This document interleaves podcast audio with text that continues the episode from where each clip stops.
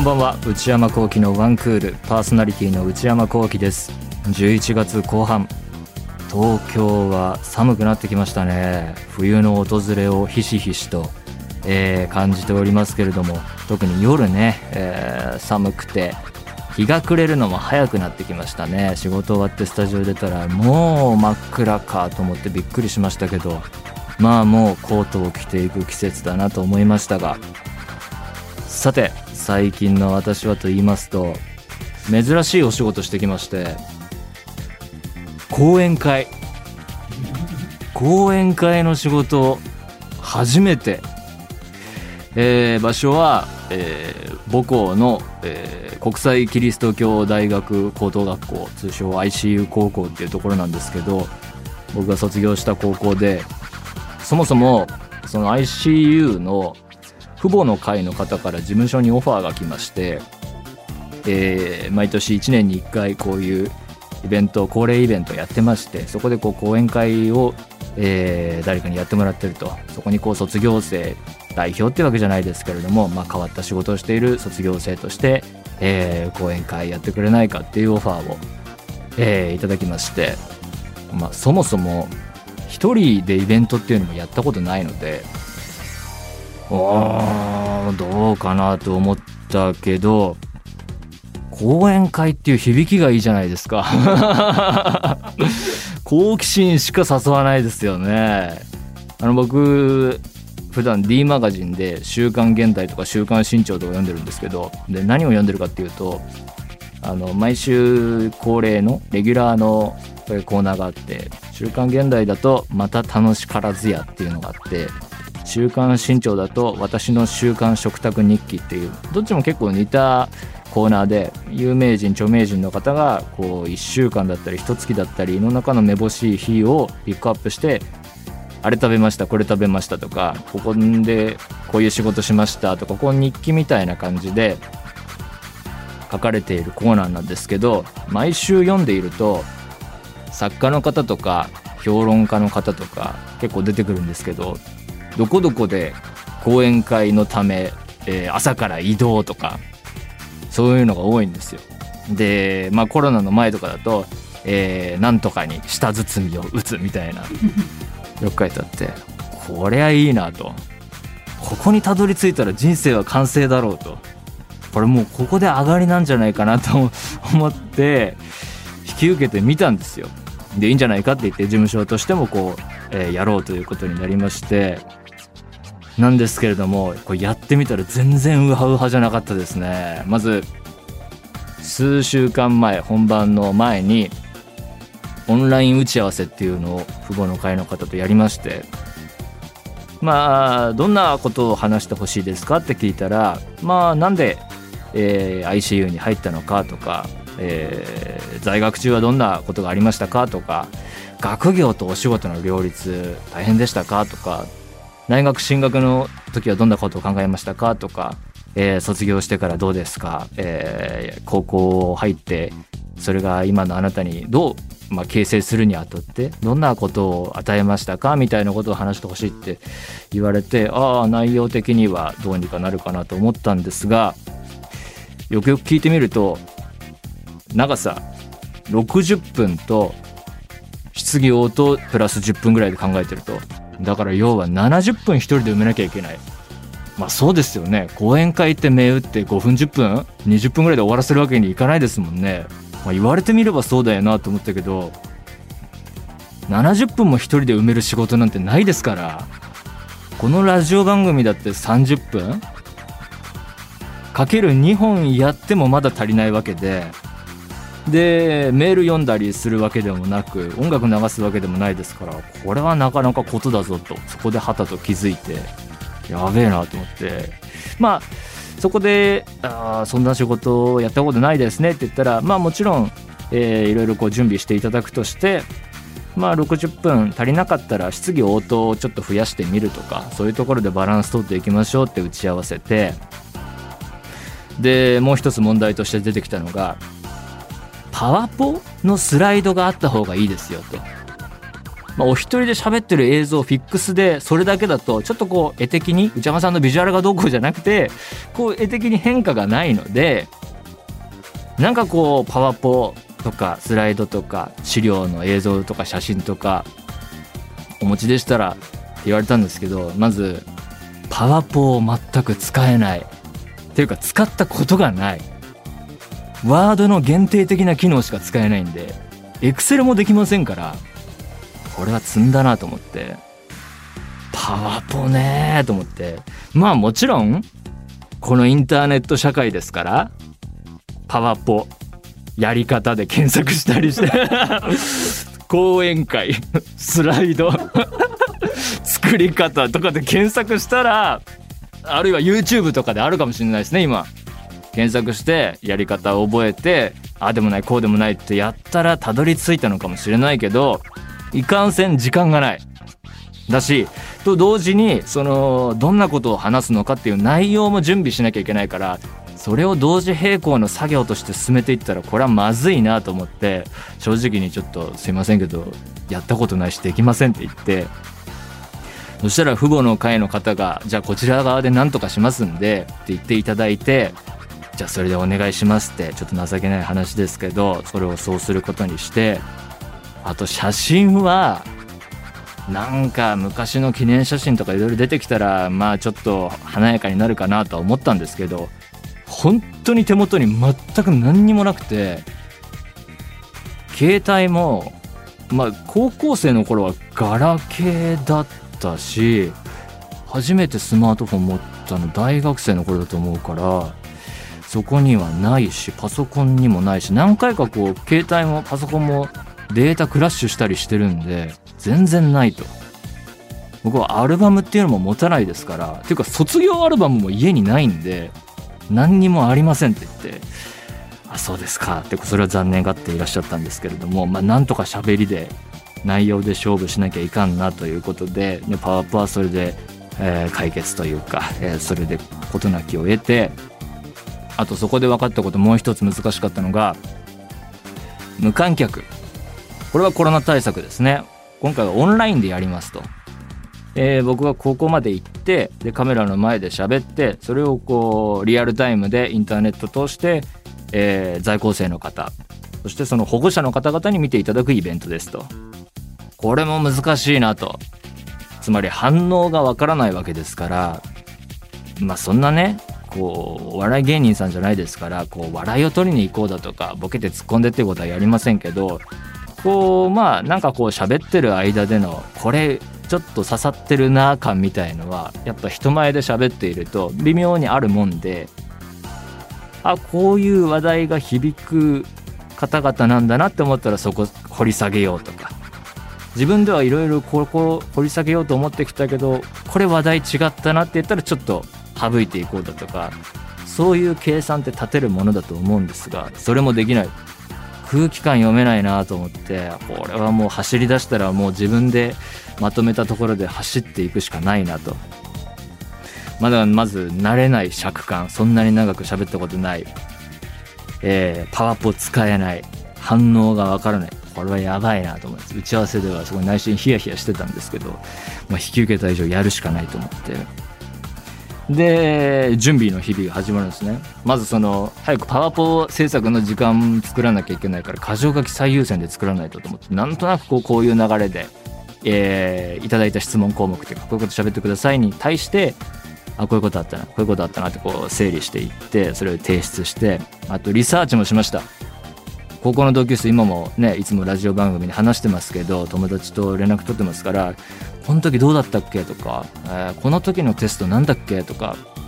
えー、いろいろ聞いたんですけどみんな結構忘れちゃっててもう10もう今31ですからね。15678のことはやっぱ記憶あやふやでどうしようかなと思ったら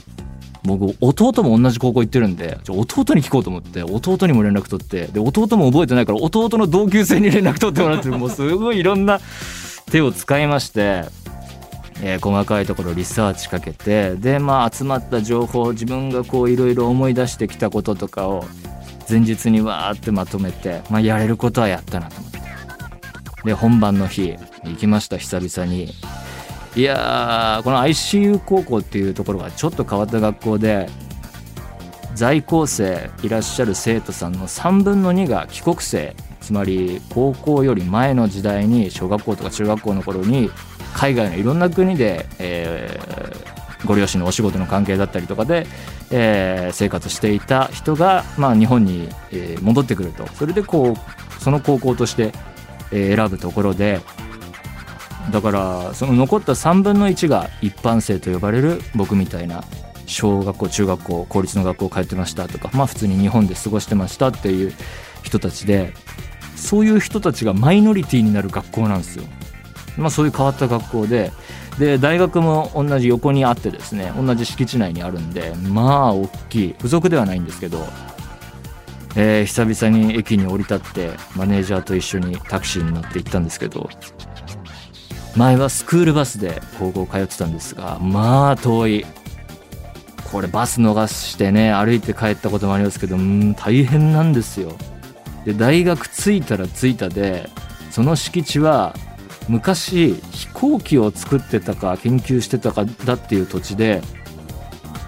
長い入り口から長い一本道をずっと行くとこう大学のメインエリアにやっと着くみたいな。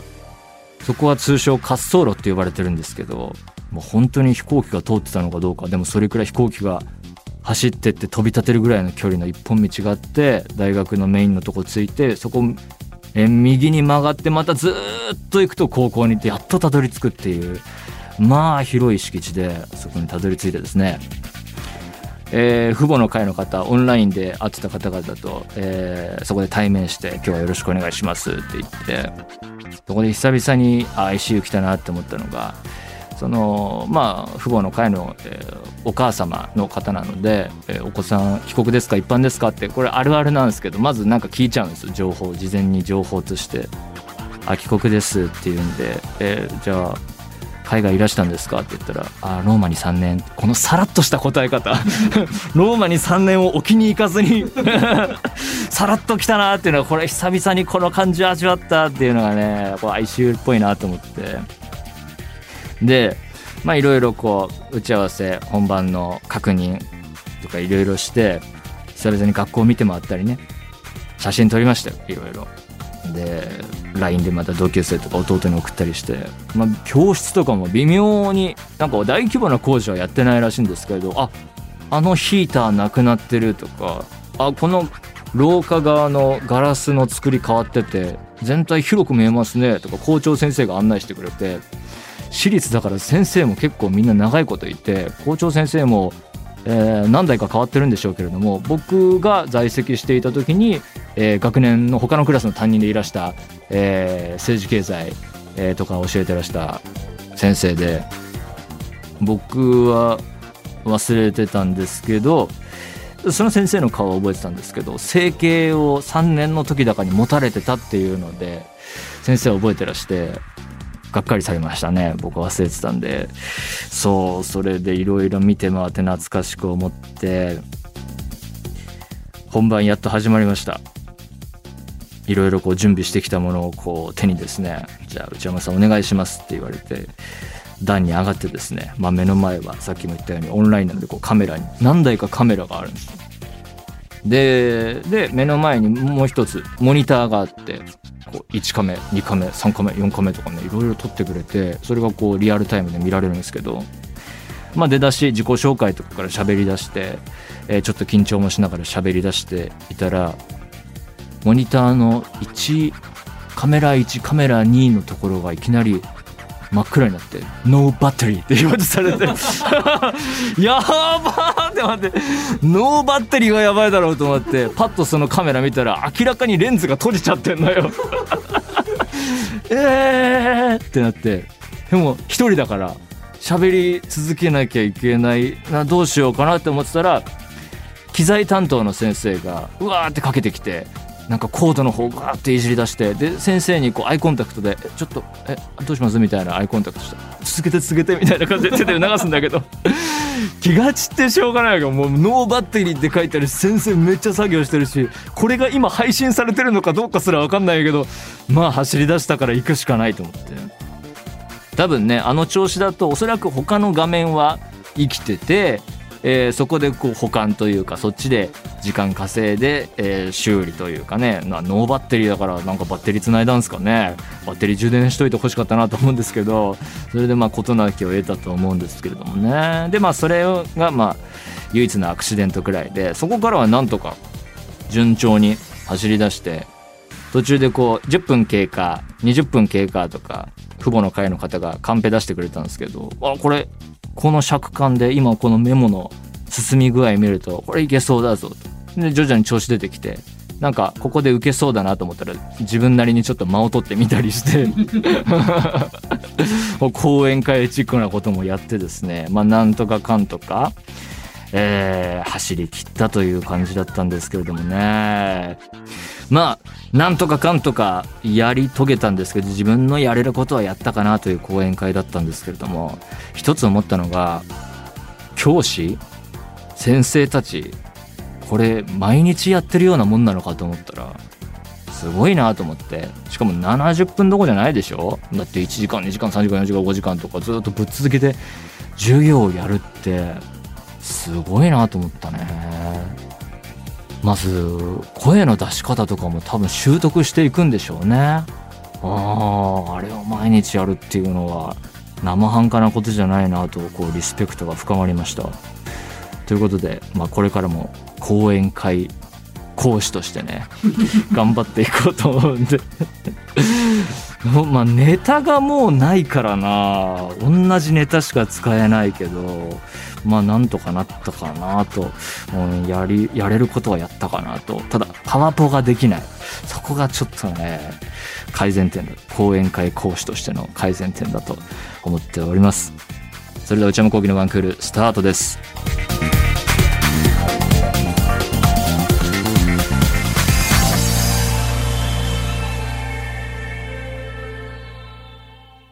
内山幸輝のワンクール続いてはこちらのコーナー。人生。このコーナーは皆さんがどんな人生を送っているのかを教えてもらうべく一日のタイムスケジュールを送っていただいています。さあ毎回そうですけどこのコーナーは皆さん長くすごい細かく書いていただいて、えー、しっかりとベストを尽くして講演会同様頑張って読ませていただきたいとただいま紹介に預かりました。そんなこと言わなかったですけどね。はい、えー、ちゃんとやります。ラジオネームなりさんからいただきました。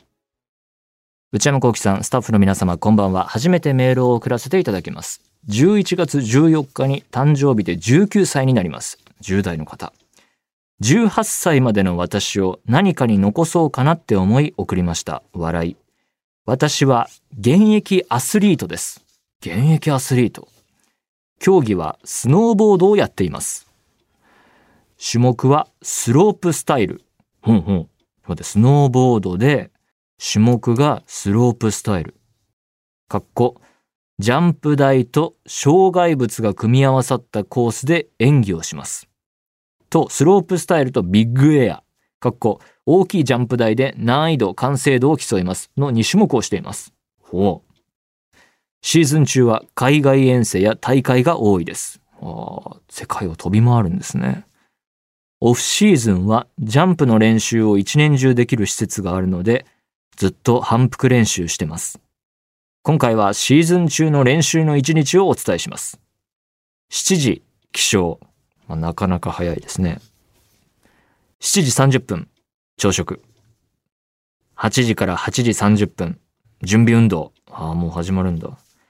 8時40分着替え。着替える前に準備運動なのね。9時、コーチと今日やることを確認します。9時20分、足慣らしのために滑ります。足慣らしって言うんだ。えー、9時20分滑って、10時から12時30分、技術練習、かっこ基礎練習からやります。12時40分から13時30分、昼食。13時40分から16時、技術練習。また練習だ。16時30分から17時、ストレッチ。ストレッチは大事だね。怪我の予防ね。18時からいや、これ、現役アスリートに何を言ってるんだ ただサッカーを見るのが好きな人間が、怪我の予防ねとかじゃない。知ってるわ。えー、18時から18時30分、お風呂。かっこ、滑った日は湯船に浸かるようにしてます。怪我の予防かなわからない。19時、夕食。20時から22時、自分の好きなことをやります。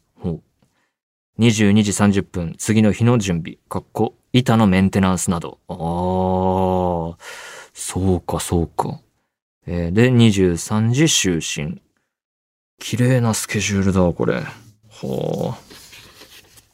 えー、いつも2時間半くらいに分けて練習をしています。確かにそうですね。2時間半ごとっていうんですかね。えー、天気の良い日は難しい技に挑戦します。うん。天気の悪い日は基礎練習や障害物、かっこ手すりのようなレールで技の練習をしています。私は3年前くらいから肩の脱臼癖、脱臼癖があり、7回くらい外しました。ええー、今年からワールドカップに出場しました。え？そして世界選手権にも出場できることになったのですが、公開練習で肩を外してしまい、せっかくのチャンスを失ってしまいました。うわー。こん、こんな気分、人生で味わうことないですね、僕は多分。世界選手権に出場する、できることになって、その公開練習で、寸でのところで、怪我でうわ、この気分はちょっと想像つかないわ。来年はオリンピックですが、そうか、そうか、そうか。冬季のね、うん、4月に肩の手術をしました。完治したわけではないのですが、最近競技復帰しました。まだ競技に戻る不安と恐怖があります。少しずつ頑張って2026年冬季五輪に向けて努力します。だから次の次の冬季五輪ってことね。いつもギリギリな位置にいることが多くて、オリンピックに出れたとしても自分の最大を発揮することは無理かなと思いました。怪我は仕方ないことだし、悔しい気持ちはありますが、切り替えて一から頑張ります。手術後のリハビリ期間はスノーボードから離れて、やってみたいこと、知りたいこと、行きたいところなど、今までできなかったことをやってみました。高校も1年に半年行くか行かないかくらいだったので、友達と遊ぶことも少なかったです、笑い。そうか。高校生でもアスリートとして海外遠征大会練習で、そうか、行けなかったんだ。うわ今はいろいろなことをやってみたり調べたり友達とたくさん遊んだりと今までは知らなかった世界を知ることができた感じで幸せです。今の一週間の楽しみは内山さんのラジオを湯船に使って聞くことです。内山さんは寒いのが苦手と言っていましたが、ウィンタースポーツに興味はありますか？また、スノーボードはやったことありますか？私はヨーロッパのスキー場で見れる雲海がとても好きです。海外のスキー場は日本のスキー場と違って山が大きいので景色がすごいです。はあ、ここまで読んでくださりありがとうございます。また何かのコーナーにメールしたいと思います。これからもラジオ楽しみにしています。いや、なんか、いろいろすごすぎて、どこから掘ってっていいのやらって感じですけれども、まず質問。寒いのが苦手と言っていましたが、ウィンタースポーツに興味はありますか寒いのは、まあ苦手ですね。あんまり好きじゃない。ウィンタースポーツは、あ子供の頃になんかスキーやらされたりしたけど全然できなかったし、今もやりたいっていう感じではないですけど、なんかハマったら絶対楽しいんだろうなと思ってますね。スキーにしろ、スノーボードにしろ。なんか、その愛好者のアスリートとは言わないまでも愛好者の人ってどこどこの雪がどうのとか語るじゃないですか。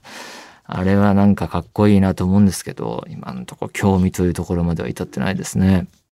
そしてスノーボードはやったことありますか？いや、全くないです。もう全然ないですね。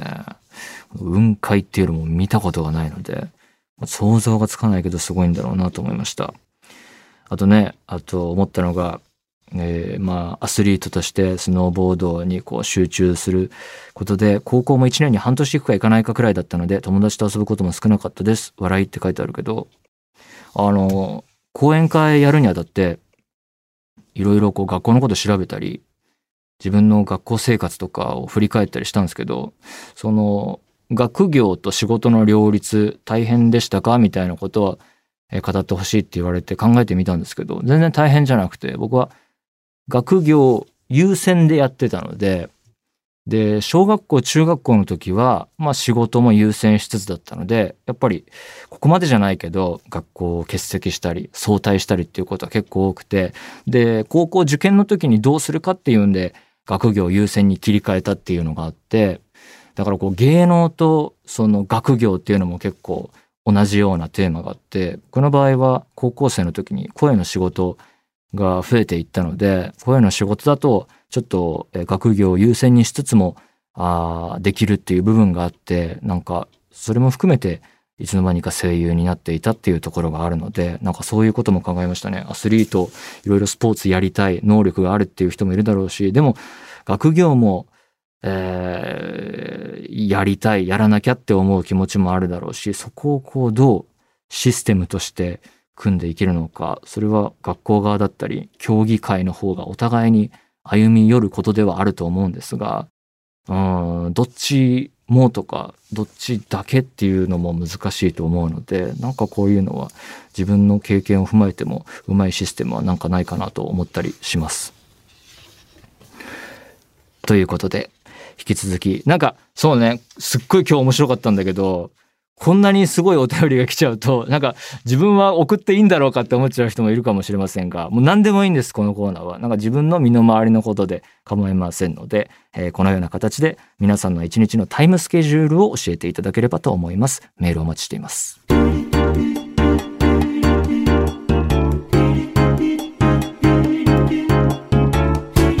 内山幸喜のワンクール。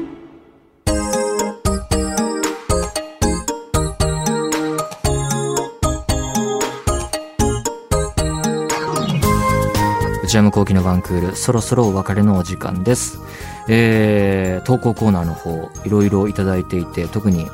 ローカルテレビ番組を募集するローカルどうでしょう。そして、えー、今日ご紹介した人生を中心としてたくさんメールいただいているそうでして、あのなかなか数を紹介できずすみません。えー、ぜひぜひこれからもやっていこうと思っております。すべてのメールはこちらのアドレスへお願いいたします。one.joqr.net one.joqr.net 番組公式ツイッターアカウントは、アットマーク、one, アンダーバー、joqr です。こちらもぜひチェックしてみてください。えー、そして、内山幸喜オフィシャルノート、内山幸喜の踊り場、毎週木曜の夜に更新しています。えー、もうしばらくエッセイ系の記事が続くと思います。踊り場公式 Twitter、YouTube チャンネルもありますので、そちらもぜひご活用ください。この番組は、ポッドキャストと YouTube でも配信中です。ポッドキャストは、ポッドキャスト QR、Spotify、Amazon Music などで、YouTube は文化放送エクステンドの公式チャンネルで配信しています。更新は火曜日の夕方の予定です。それではまた来週。さようなら。